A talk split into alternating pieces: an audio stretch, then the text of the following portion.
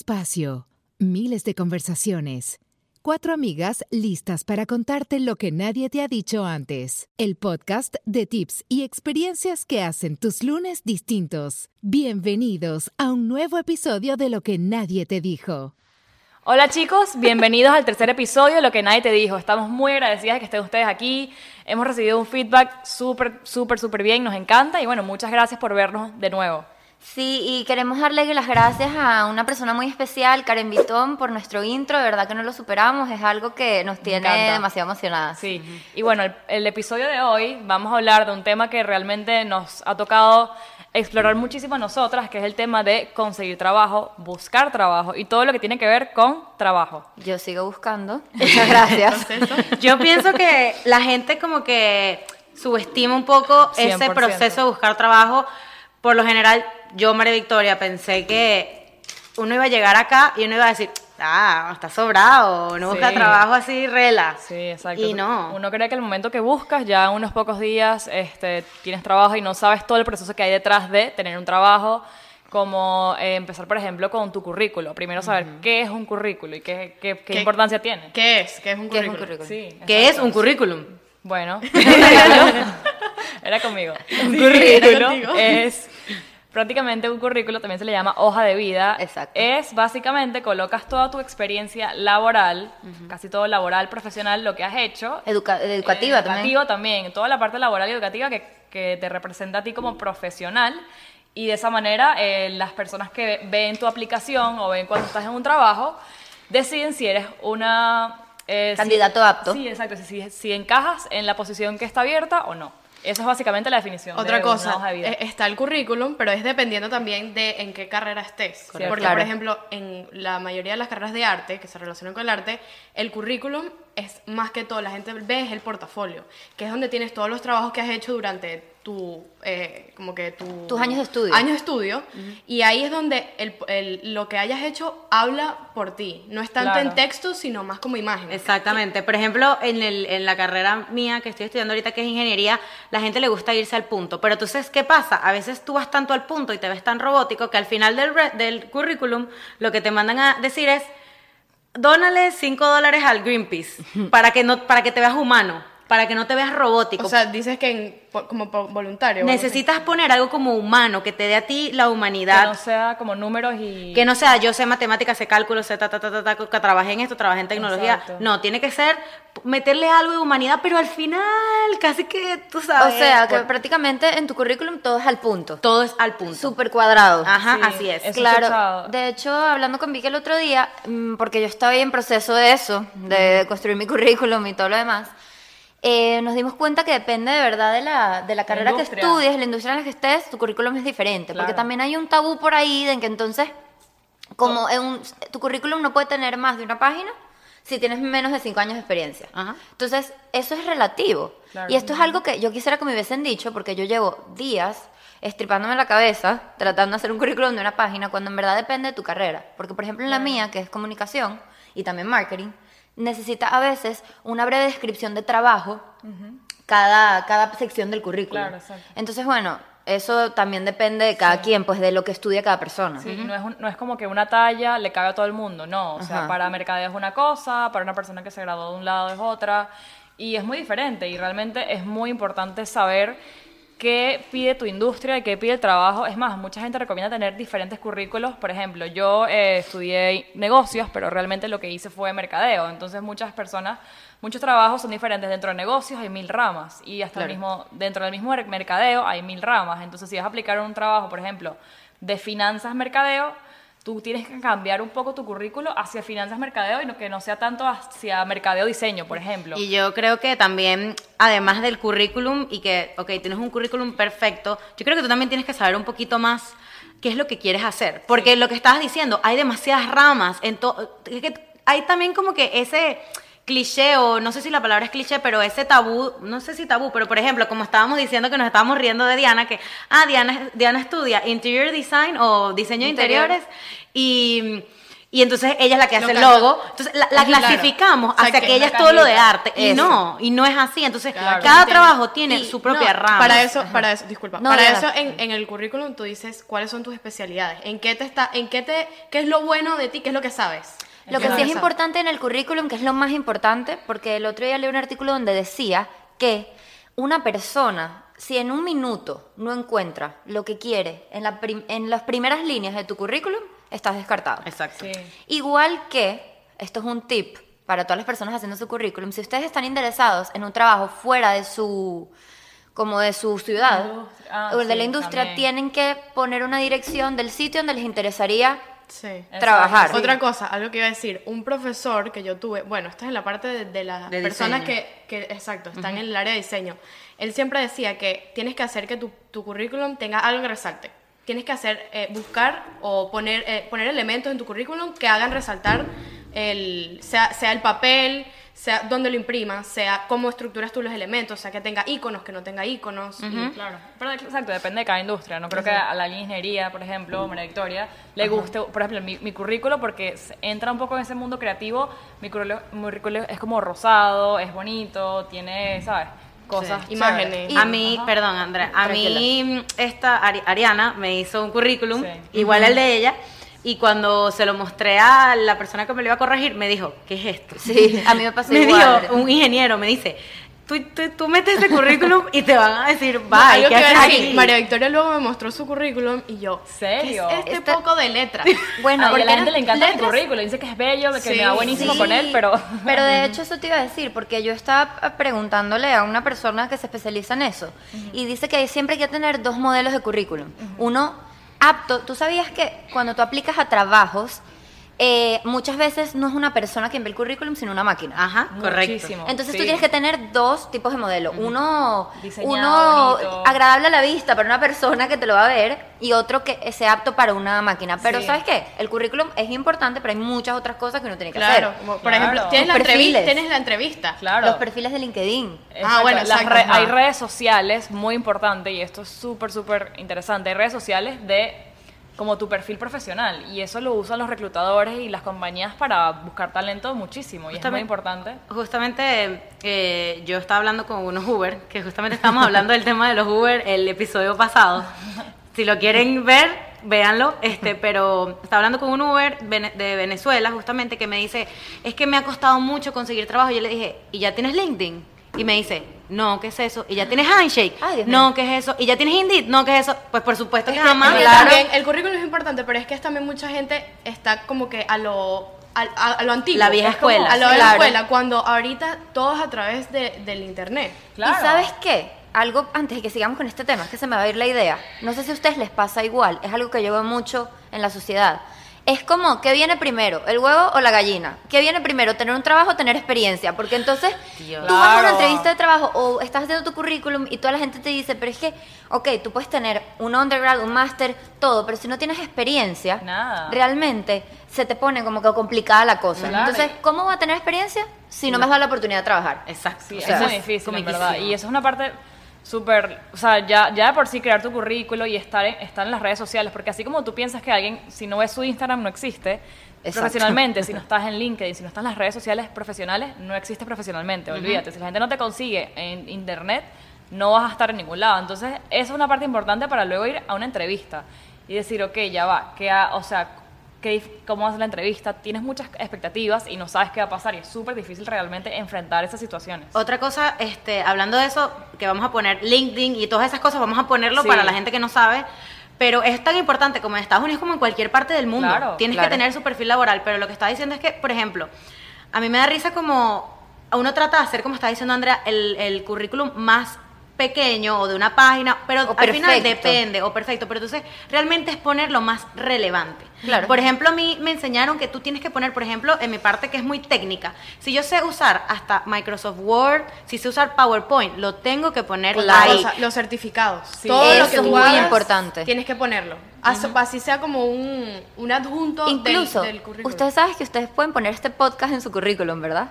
Sí, Sí, es algo. Y es algo, sí. Pero depende. Yo creo que para mi carrera, Una No, distracción. Vicky, pero a lo mejor te daría ese lado humanitario Mm, Pero- un podcast o que que ayuda a la hablar, gente, que sea hablar. sabes Es, mm, es riesgoso, porque hablar. por ejemplo, para María Victoria, un ingeniero lo ve y dice, ok, ya va, esta mujer va a trabajar 40 horas a la semana con un trabajo demandante y de paso tiene un podcast. Pero es ¿En que qué eso- momento? Eso pero capaz es- no le guste. Porque Ella- ahora vas a ver números todos los días y te va a gustar también. Claro, pero también pueden ver la Claro. parte que es emprendedora. Exactamente. quiere hacer su propio- es sabe manejar Es su toda propio una guillotina, mi papá me lo ha dicho mil veces. Es una guillotina. Es si Sí. tú, a ver, ¿cómo te explico? Es si la persona de verdad ve lo que quiere en tu resumen si no lo desecha. Así es, es. al minuto. Así es. Y Es justamente suerte. Es suerte, eso es lo que iba a decir. A mí me parece que el 99% de las veces que tú consigues un trabajo es suerte. A mí el trabajo en donde yo estoy ahorita en una empresa de ingeniería me da risa porque cuando me llama la reclutadora me dice, es que yo vi que tienes experiencia en AutoCAD. O sea, Ya me acuerdo de eso bueno, del colegio. Un Bueno, poquito, sí, ¿no? así como que soy experta, no, pero lo he usado y, yo- o sea, yo creo que yo tengo una cualidad de que, aunque no lo sé usar, yo lo averiguo. Pero, pero sí es importante también, porque uno siempre se, como que se pone pequeño. Y es Claro. importante en tu currículo venderte lo más que puedas. Sí. No Sí. sé, no sé, por ejemplo, no sé usar 100% Photoshop, pero yo tengo que, Sí. tengo Photoshop y a la hora la verdad digo, bueno, yo sé el Photoshop, no soy experta, algo que pero iba lo a sé y lo quiero aprender no, a usar. no es vender tampoco. Ahorita creo que vamos a dar unos qué hacer y qué no hacer Exacto. en este Correcto. proceso, ¿verdad? Sí. Y una de las cosas que no hay que hacer definitivamente es mentir en el currículum. Exacto, no mentir, Claro. pero tampoco esperar. tú te puedes agrandar. Exacto, yo poco. soy una persona que lo digo y me agrando, mi, mi currículo está un poco, un poquito más allá de lo que sé hacer, pero de esa manera uno mismo primero te exiges más porque dices, ya va, voy a entrevista mañana que la gente cree que sé diseñar, pues o paso toda la noche estudiando y sabiendo diseñar o no o pierdo la entrevista. Yo voy a dar un tip. ¿Qué es lo que pasa? Justamente casi siempre cuando tú vas a aplicar un trabajo por estas redes que acabamos de decir, LinkedIn, Handshake, lo que sea, te dice, eh, esta persona, el perfil de esta persona necesita saber Photoshop. Claro. Ok, si el trabajo requiere que tú sepas usar Photoshop y tú no lo sabes usar, no te no vendas así. Pero si tú aplicas un trabajo que diga, esta persona nada más tiene que tener base en Photoshop, en tal, tú puedes poner hasta que sabes lenguajes de programación, lo que tú quieras, porque se ve bien en el Exacto, currículum. Porque tú sabes que tú no vas a programar, ¿me entiendes? Claro. No es algo que no, es- no vas a poner algo que no tengas nada de idea cómo se usa. Exacto. Sabes algo, estás familiarizado con el, con la- el software o, o el, el sistema y lo colocas, pero eso pasa mucho también y creo que especialmente mujeres que, y esto es un, un estudio real, que los, por ejemplo, los hombres cuando ven una, una posición de trabajo escrita, si ellos cumplen con el 30% de los requerimientos, aplican. Las mujeres esperan tener como que el 80%, cumplir el pasa. 80% de los requerimientos para aplicar. Me y yo pasa. trato de aplicar de ser hombre cuando aplico. Digo, Claro. bueno, hago como tres de estas cosas, vamos a intentarlo. A veces sí y a veces no. Bueno, ya hay una experiencia. Yo dije esto de lo de no mentir, mentir en el resume porque sé de una amiga que se graduó conmigo de la carrera que a nosotros nos dan unas clases básicas de usar algunos programas, Premiere, por ejemplo, y ella puso que era suficiente, o sea, que era perfecta para Premiere, aplicó, se arriesgó y cuando llegó a la entrevista le dijeron, hazme un corto para el... Eso el- me pasó a mí. Me pasó a y no me pasó nada más y nada menos que creo que era Dior, algo así. Claro, yo sabía que, o sea, la- el trabajo era de marketing. Pero claro, por ejemplo, es que es una cosa muy difícil. En marketing hay 500 mil cosas. Dentro de marketing está lo digital. Dentro de lo digital está lo de diseño, Claro. lo de Google, lo de la Social media. Wow, entonces yo soy marketing. Entonces me aplican una de marketing, pero resulta que marketing era con diseño y mi currículum tengo que tengo diseño. Cuando llego me pone una laptop así, una Mac.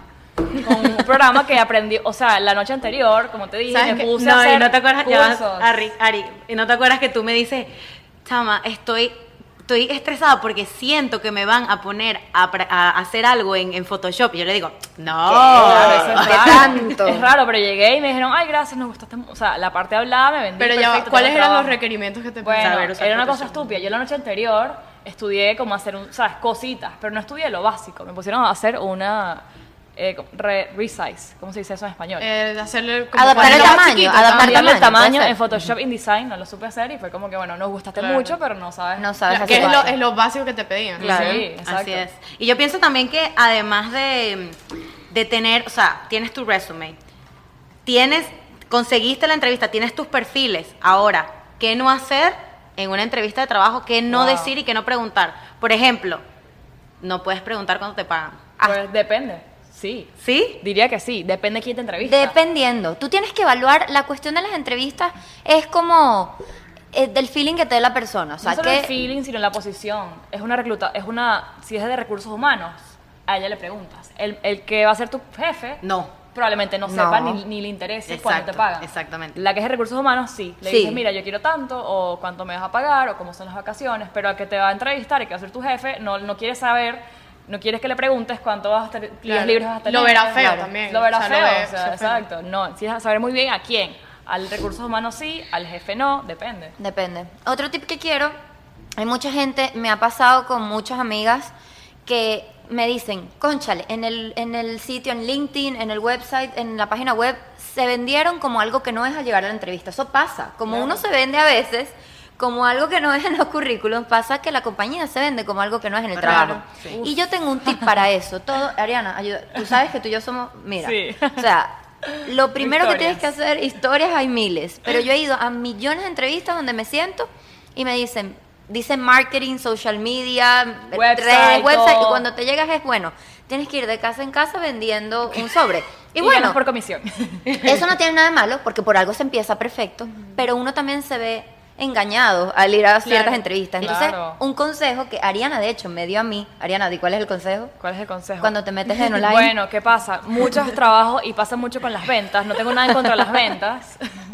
Y el mercadeo se relaciona con las ventas, pero me ha pasado mucho. Ya he caído tantas trampas de estas. Muchos trabajos de ventas, como no son los más llamativos, se, se mercadean ellos mismos como trabajos de marketing. Marketing digital, marketing no sé qué, coordinador Social de marketing. media manager, me ha Sí, tocado poner el marketing. Entonces, pues. cuando tú lees es la descripción, el truco es, cuando lees la descripción y ves que no hablan de qué software vas a usar, de qué herramientas vas a usar, ¿Con quién vas a trabajar? qué ¿A qué equipo departamento? estás trabajando, es algo así súper vago, tipo, ayudar a crecer, eh, no sé cuánto. No, y que se ve espectacular. Se Te ve lo espectacular. pintan como que, wow. Y te ponen un rango de salario que tú dices, wow, claro, si vendes todos los sobres de la compañía en el día ¿qué que... pasa? o sea, Llegas a la primera entrevista, es algo así como que te hacen un perfil. Ah, sí, ¿tú qué haces? Tan, tan, tan. Te hacen ir como tres veces esos trabajos de Eh, venta. Ariana acaba de destacar que. Ariana es la reina de las entrevistas. Sí, Sí. Ella, ella, ella es la mejor para darle los tips. Claro. Ojalá las veces podido contar cuántas, ten- he ¿Cuántas tenido cuántas tendré, no sé, pero de verdad, Dios llegas a la entrevista y cuando hacen, hay como un tercer día donde vas y te entrenan.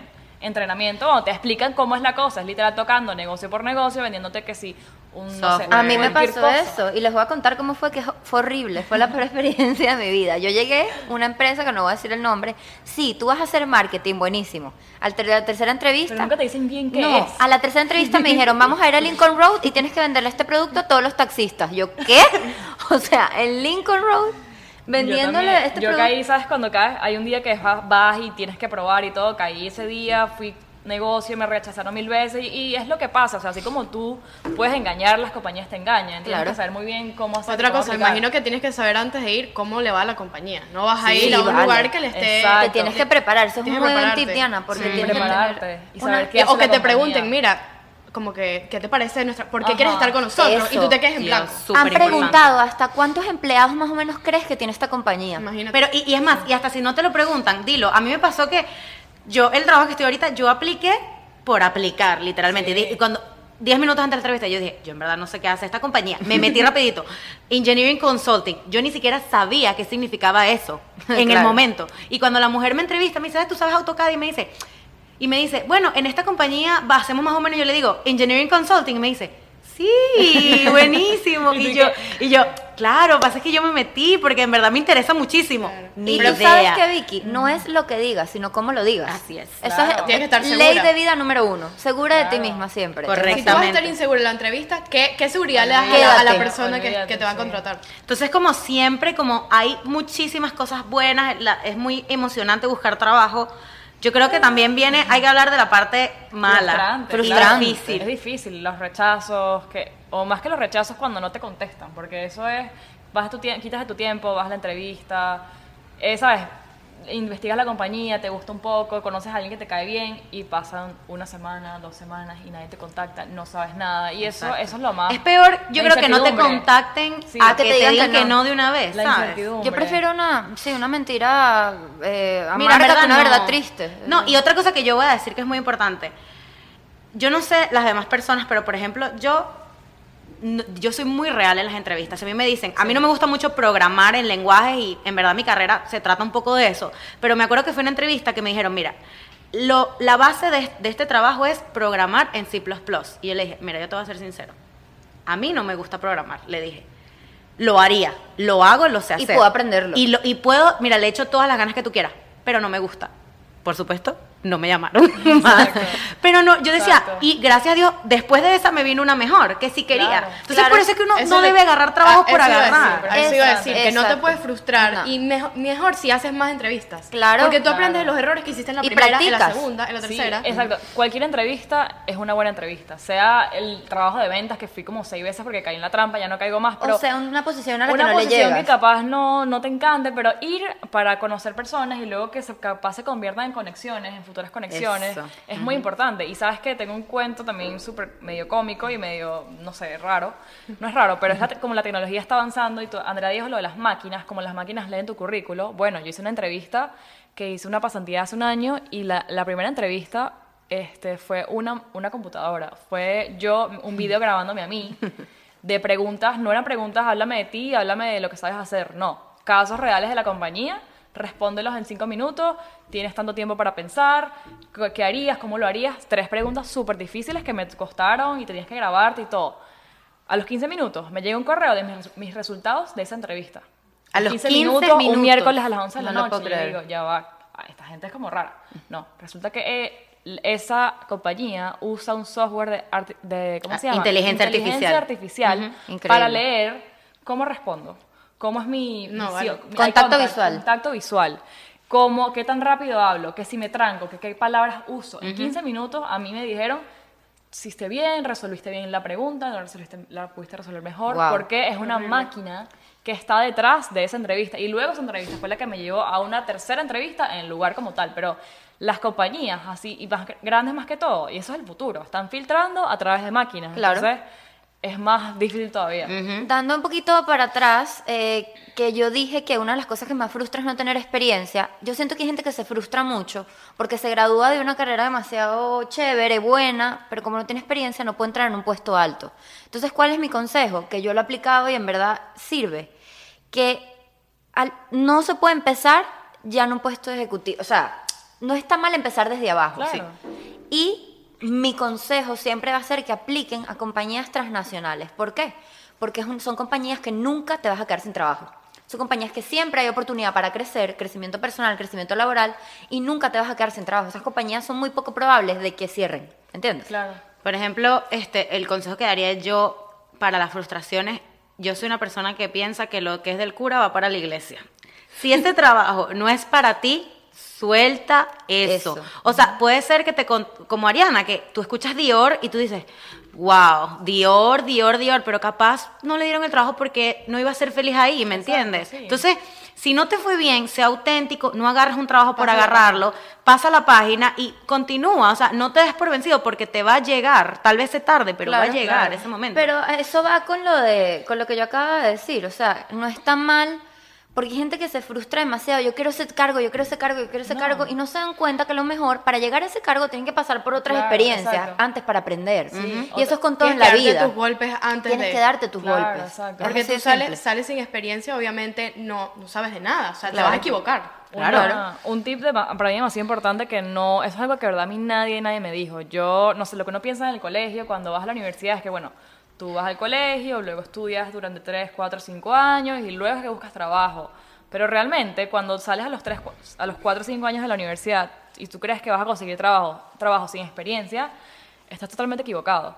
O sea, tú graduando de la universidad ya tienes que tener unos 3, 4 años de experiencia, sea como sea. Entonces es muy difícil. De lo que sea, De lo ¿viste? que sea. Entonces, Y es complicado, Es complicado. Cómo trabajas y estudias. Entonces, realmente lo importante que es, mientras estudias, buscar experiencias, así sea pasantías, Pasantías. hacer cursos, hacer talleres, ir a todos lados, porque la realidad es, o por lo menos en Estados Unidos, tú te gradúas sin media experiencia, con un título espectacular del lugar que tú quieras, no vas a conseguir trabajo. Y te ¿Es lo, te lo digo. Y otra cosa, por ejemplo, entonces, ah, ok, conseguimos el trabajo, chévere. Entonces ahora, ¿cómo te manejas dentro de la compañía? O sea, ¿cómo es el primer día? Claro. Por ejemplo, ¿qué pasa con tu jefe? Si tienes un jefe, si eres mujer, tienes un jefe hombre o viceversa. Si eres hombre, tienes una jefa mujer. Bueno. ¿Cómo, cómo pasa? O sea, ¿qué pasa en ese caso? Bueno, mira, o sea, lamentablemente eh, las experiencias de trabajo que yo he tenido, bueno, no, lamentablemente no, en todas las experiencias de trabajo que yo he tenido, sí he notado en la, mi experiencia, en las compañías que yo he trabajado y todo lo demás, que hay una cierta discriminación entre el hombre y la mujer. No sé si es algo que eso pasa todo el tiempo. Mira. A mí me pasó Yo no soy, ay, sí, la más feminista. No, yo siento que todos deberíamos tener una igualdad chévere, pero sí siento que en el ambiente laboral eso a veces pasa. Sí, y entramos en un tema muy chimbo y muy un poco denigrante a veces, que es el sexual harassment. No, y Andrea, y algo que te iba a decir, si no te ha pasado, te va a te pasar. va a pasar. O sea, prepárate. Vicky, sexual harassment es como acoso sexual. Acoso sexual y no tanto acoso sexual, puede, o sea, es acoso. ser Yo creo que es acoso global. acoso Que puede ser global. algo psicológico, que te Sí, maltraten. Puede O sea, ser te y puede ser discriminación, no Yo- solamente sexual. Yo he sido víctima de eso. ¿Qué te pasó? Bueno, en verdad no es algo muy directo, pero sí yo tuve un tiempo que tuve un jefe en cierta compañía donde, digamos que se pasaba de tono en sus comentarios. Sí. En las cosas que Te decía. hace sentir Pero Pero incómoda. no solo Claro. conmigo, quiero que sepas. Con Era con con todas las las mujeres. mujeres de la compañía. Wow. Y yo alcé mi voz. Y no, no me arrepiento. Bueno, a mí me verdad. pasó, a mí me pasó también en uno de mis trabajos, no voy a decir en dónde, pero no con sexual harassment, sino con discriminación por yo ser hispana. No claro, uno habla inglés en Miami, o sea, eso es otra cosa que yo no entiendo. Si hay tanta diversidad, ¿cómo a ti te van a discriminar aquí? ¿Me entiendes? Entonces, estaba en el trabajo y uno habla inglés, pero pues, por supuesto uno tiene su acento siempre. Mano, o y sea. yo voy donde el señor a, decir, a preguntarle algo en inglés, el señor es americano totalmente, y me dice así, no entiendo lo que, lo que estás diciendo. Se le acerca el otro supervisor y mira directamente al supervisor el señor y le dice, ¿por qué no te buscas a alguien que hable mejor el idioma? No te lo Ay, puedo creer. no. Ni siquiera me miró a mí a la cara Ya ni me no dijo es por nada. nada, pero tu inglés es espectacular. Sí, Bueno, o sea, no entiendo. Podrás imaginarte la- el resentimiento que tendrá ese tipo, yo no sé, o sea, ¿qué? ¿Qué? Y qué- tú no agarraste y le dijiste, ¿tú cuántos idiomas Bueno, hablas tú? primera experiencia, mira, pri- entonces, ¿qué es lo que quiero, qué es lo que quería llegar a mi punto? Piri- primera experiencia que yo tengo un trabajo de verdad, entre comillas, ¿no? ¿Sabes cuál fue mi reacción? ¿Cuál? Me puse a llorar. Yo haría eso igual. Me puse a llorar. Mira, Vicky. y después yo dije, así. y después yo dije, qué estúpida soy. Si el que está resentido y el que está mal es Claro. él. ¿Sabes? El que está mal es él. Después, yo obviamente lo chismoseé en el trabajo, ¿no? Y le llegó a mi supervisor. Y mi supervisor habló con él, el señor me pidió disculpas. Bien hipócrita, pero me pidió disculpas y al final gané yo, Obligado, por así claro. decirlo. Sí, fue medio obligado. Pero yo era una cosa que no lo podía creer y yo decía, y por eso yo dije, a lo mejor no te ha pasado, pero te va a pasar. Claro que te va a Claro. pasar. Te va a No, y en todas partes. ¿Y o sea, sabes qué? Esto ayuda a tu crecimiento personal. Sí. Yo nunca me imaginé que por haber, porque es que de verdad no lo voy a decir mal, yo no fui víctima de un abuso, nada que ver, o sea, simplemente sí fui, eh, a ver, mm, Atacada, atacada sí. sin necesidad alguna. Sí. Y tú sabes que yo jamás pensé que yo iba a tener esa valentía de, de, dar- Alzar la de alzar mi voz Muy frente a una persona que tenía uno de los cargos más altos en la compañía. Ujú. Claro. Y yo agarré y dije, yo vuelvo a ser partícipe de este escenario y yo voy a tener que irme de este sitio. Claro, Claro, claro. claro. Es- o es sea, súper difícil. si no quieres que denuncie, ¿sí Claro, mismo? Claro. Tienes que buscar lo que te conviene y lo, con, con lo que te sientas cómoda también, Sí. no Claro. hacer un ambiente de trabajo No, hostil. y ya va, recordándome, eh, después hubo otra, otra situación con ese señor que me dijo, dijo en voz alta que no podía con la incompetencia, refiriéndose a mí. Ay, no. Entonces Ay, ahí no. cuando te das cuenta, ya va, el tipo tiene un problema de verdad contra las mujeres hispanas. Y yo dije, ya el que está mal eres tú. Sí. Y ahí sí no me quedé callada, ahí sí dije, mira, la próxima vez que este señor diga esto, aquí va a haber un lío. Claro. Porque yo ya no me voy a seguir quedando callada ni me voy a seguir permitiendo que me insulten. Y eso es Claro. muy importante porque también hay mucho abuso en cuestiones de tareas. Yo cuando estaba en un Claro. trabajo que no voy a decir cuál es, voy a contar una anécdota rapidita, que esto sí me parece importante porque eso pasa mucho. Yo estaba Abusan de tu tiempo. abuso- no, no solo de tu tiempo, de tus capacidades físicas, y ya te voy a explicar. no, no, no, esto es de verdad algo que yo quedé loca. Eh, venía la época de huracanes y yo era la persona que cerraba en el sitio. Ok. El local. El- así. eh, no, no era un local, era, un- era en la oficina. ajá. Claro. Y es un edificio entero. Y había que poner los sacos de arena. Y yo no, ¿sabes? Obviamente, no sé, ustedes no me pueden ver, pero mis amigas aquí lo confirmen. Los yo que soy un por acá lo poco- pueden decir. Ah, en YouTube lo pueden ver. Yo no es que sea la persona más fuerte Claro. del planeta. Y me costaba, llegó un momento que me corté y me quemé haciendo eso. Y yo fui y hablé y me dijeron, este es tu trabajo, lo tienes que hacer y punto. Y me, me recibí una actitud mala en vez de buscar una solución. Claro. Claro. Y tú en Entonces ningún yo momento, entendí- Perdón, en ningún momento eras la que recogía sacos de la, del, del- Esa no era tu tarea. Esa no era mi tarea era una cosa que yo hacía por como un favor para no, evitarle gastos extra a la compañía. Y tú sabes que aprendí yo, que no, es lo mismo, aprender a decir que no, como dijimos en nuestro primer podcast. muy Sí. importante. Uno no puede hacerlo todo. Es verdad. Entonces, tú tienes que decir que no, establecer tus límites, porque si tú no te respetas tú, ¿quién lo va a hacer? Exacto. Claro. Bueno, Eso pasa en tu personal, laboral, todo, ¿no? Mira, tranquila. no, no, no, lo que iba a decir es, eh, termina la idea y recapitulamos todo. Sí, ya no, ya, eso es todo. no, eso. Entonces, Ari, tú, la experta, No, para no soy la recapitular. experta, pero no me- iba a decir unas cosas y realmente no me acuerdo. Entonces, no, no, como que eh, aparte del harassment, del acoso y todo eso, hay, hay miles de situaciones en las que te vas a encontrar en el trabajo. Puede ser un hombre, puede ser una mujer envidiosa, puede ser un problema con el dueño que no te quiere pagar tu cosa, o te la paga o no. O, eh, o sea, hay miles de escenarios que no creo que no podemos, ni una película podemos hacer de lo largo que yo creo que hay, que hay que hablar después de que tú estás en el trabajo, ¿me conviene el trabajo? Exacto. Hacerte esa pregunta a ti. Hacerte esa pregunta, ¿me conviene? ¿Es lo que Creo quiero? que realmente valorarte y decir, ya va, ¿cuánto vale mi trabajo? Es ¿Cuánto la estoy pregunta. haciendo? ¿Cuán- ¿Qué estoy, qué estoy sacando yo de este trabajo? ¿Esta ¿Cuánto valgo yo? sirve? Exacto, y saber realmente lo importante también que no hemos tocado negociar cuánto vale tu trabajo. Claro. En cada industria, en cada compañía es diferente cuánto vale, si es por hora, si es un salario anual, si es una comisión, pero realmente saber tú y definir, decir, ya va, yo, tra- yo estudié para esto y sé hacer esto, páguenme, o sea, esto es lo que yo valgo. Y si alguien no te lo, o sea, saber negociar y ponerte de primero y Si tú no te das el valor a ti misma, es lo que dijimos en los podcasts anteriores. ¿Quién te lo va a dar? Exacto, entonces eso es una herramienta muy importante. Tú saber cuánto vales para que nadie te pase por encima y te abuse, para saber cuánto vale tu trabajo y tus horas y tu tiempo y tus beneficios, tus vacaciones, todas esas cosas. Totalmente. Entonces, mira, vamos a hacer algo para las personas que, como ya casi nos despedimos, vamos Están en el proceso están en el proceso exacto. Vamos a hacerles como una línea de tiempo. línea de tiempo Primero, grande. tú decides que necesitas un trabajo. Hacer tu- Tus necesidades necesitas un trabajo. Después, no te dan las cuentas, necesitas un trabajo. te estás amigo. graduando, Exacto. necesitas trabajar. O no, no, o estás en la universidad y quieres trabajar. trabaja. Primero, trata de nutrirte con internships, con pasantías mientras Exacto. estudias. Para saber qué quieres, eso es muy importante, saber qué es lo que quieres. Después, crea tus perfiles, pues, eh, o sea, haz tu, res, tu currículum, haz tu perfil de LinkedIn, haz tu perfil, Redes mete sociales. tu Redes sociales. redes sociales, mete tu currículum en Pon páginas. tu- tu- lo que es lo que sabes hacer. Ay, Dios, sabes que es muy importante. Tus redes sociales personales, si tú estás buscando un trabajo, por favor, bloquealas o no pongas nada que te vaya Perjudicar tu ese ese trabajo. foto de, perjudicar. de tu perfil de WhatsApp. ¿Sí? Tu foto de perfil. Wow. Si tienes a tu jefe. Esos pequeños detalles hay que Sí, cuidarlos. Sí, hay que cuidar eso. Luego aplica, ponte, pon tus prioridades, establece tu valor y después, con la suerte de Dios y del favor de Dios, que- consíguelo. Que te Sí, llamen a entrevista. Yo creo que para recapitular un poco, el- el- la base de este podcast fue más o menos decirte, no te frustres, no te No rindas. estás solo, sola. No estás solo sola. Si de verdad estás en búsqueda de un trabajo y de verdad no consigues, no te frustres. Si estás en un trabajo que no te gusta, comienza a buscar otro trabajo, no te quedes ahí. Entonces, más o menos, volvemos a, a Volvemos repetir. a- volvemos, exacto, para no repetirlo mucho, es valórate, haz que los demás te valoren a ti.